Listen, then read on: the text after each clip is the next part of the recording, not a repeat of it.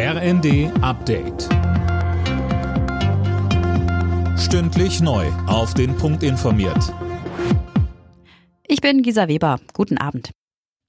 Tagelang hat Sturmtief Soltan für ordentlich Chaos bei der Deutschen Bahn gesorgt. Jetzt läuft der Verkehr aber langsam wieder normal. Nach dem Sturm der letzten Tage regnet und schneit es jetzt in vielen Teilen Deutschlands heftig. In Bayern, Hamburg, Niedersachsen, Sachsen und Sachsen-Anhalt warnen die Behörden deshalb vor Hochwasser, da vor allem viele kleine Flüsse am Überlaufen sind oder überlaufen könnten. In Köln und Wien hat es am Abend mehrere Festnahmen nach einer konkreten Terrorwarnung gegeben.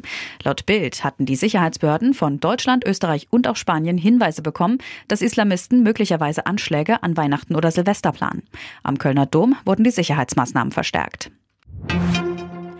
Israel setzt die Angriffe im Gazastreifen auch nach der neuen UN-Resolution unvermindert fort.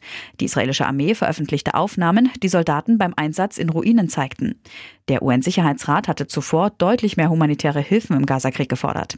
Von einer sofortigen Waffenruhe war in der Resolution nicht die Rede, was unter anderem UN-Generalsekretär Guterres scharf kritisiert.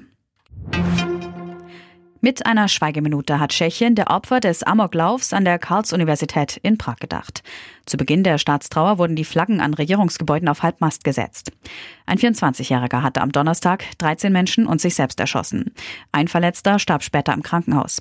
Die Tat löste über die Landesgrenzen hinweg Entsetzen aus. Das Motiv des Angreifers ist nach wie vor unklar. Angesichts der geplanten Proteste von Bauern und Lkw-Fahrern im Januar warnt die deutsche Speditionsbranche vor Versorgungsengpässen. Der Präsident des Bundesverbands Güterverkehr und Logistik, Engelhardt, sagte der Bild, die Bauern und die Transportbranche hielten das Land am Laufen. Keine Landwirte und keine Lkw bedeuten keine Versorgung. Die Bauern protestieren gegen den Wegfall von Steuervergünstigungen, der sie im Wettbewerb mit Bauern im Ausland benachteiligt. Die Spediteure kritisieren die Anhebung der Lkw-Maut. Alle Nachrichten auf rnd.de